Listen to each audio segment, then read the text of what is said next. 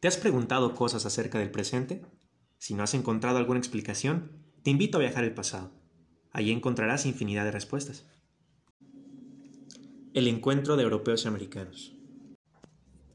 Desde que el ser humano cruzó el estrecho de Bering persiguiendo búfalos, mastodontes y mamuts, la historia de la humanidad tomaría un rumbo totalmente nuevo. Esas pocas miles de personas que, sin saberlo, estaban estrenando continente, comenzaron a tener una experiencia histórica totalmente diferente a la de los asiáticos, europeos y africanos.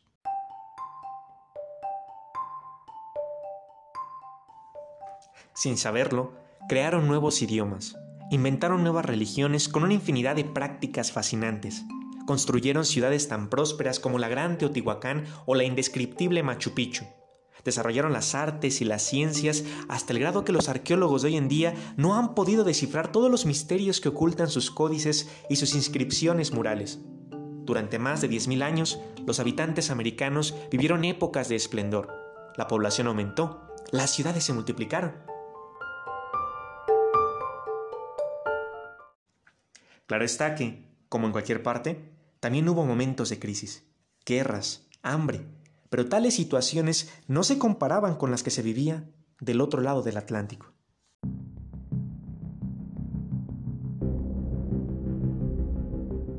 Allá había pestes, guerras tan terribles que llegaron a durar más de 100 años, personas que no se bañaban sino una o dos veces al año y ciudades tan sucias que difícilmente podríamos imaginar el hedor tan desagradable que las inundaba.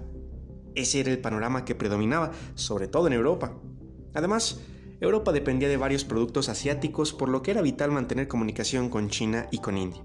Sin embargo, los árabes, siempre en guerra con los cristianos, habían bloqueado el paso al continente asiático.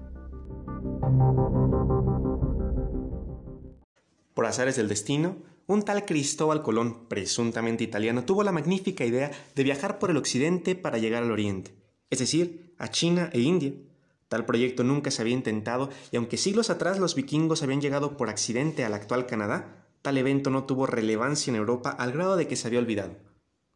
Con apenas dos calaveras y una nao, Cristóbal Colón partió de España con la bendición de los reyes católicos sin saber si su empresa culminaría en el éxito. Fueron tres meses difíciles de navegación donde los marineros estuvieron a punto de aventar a Colón por la borda, ya que temían llegar al fin del mundo y caer a las profundidades del Averno donde las fauces del Kraken se encontraban abiertas, dispuestas a tragarse cualquier cosa.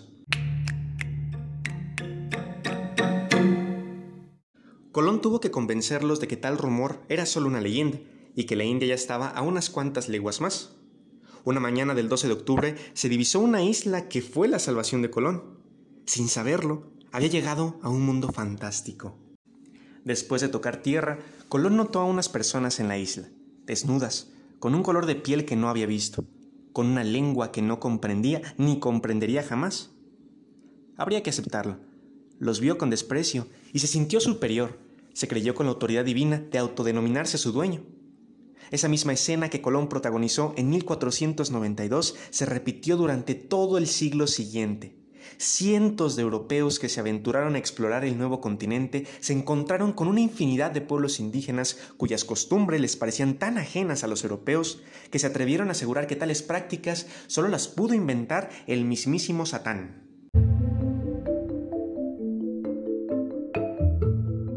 ...1492 marcó el año en que se encontraron dos culturas separadas por milenios. Fue un acontecimiento único y hasta un historiador llegó a decir que dicho acontecimiento no tendría parangón sino hasta que el ser humano llegó a la Luna. Desgraciadamente, 1492 también marcó el inicio del predominio europeo no solo en América sino también en prácticamente todo el mundo. Hoy en día, la brecha que separa a los países llamados tercermundistas de los países desarrollados no se ha podido superar y, aunque se han dado miles de razones, nadie ha podido explicarlo. Un fraile franciscano del siglo XVI precisamente dijo, el médico no puede acertadamente aplicar las medicinas al enfermo sin que primero conozca de qué humor y de qué causa proceda la enfermedad. Pues bien, la gran pregunta aquí es, ¿la causa principal del mal que sufren los países latinoamericanos radicará en aquel encuentro de 1492? Quizá la historia nos ayude a confirmarlo.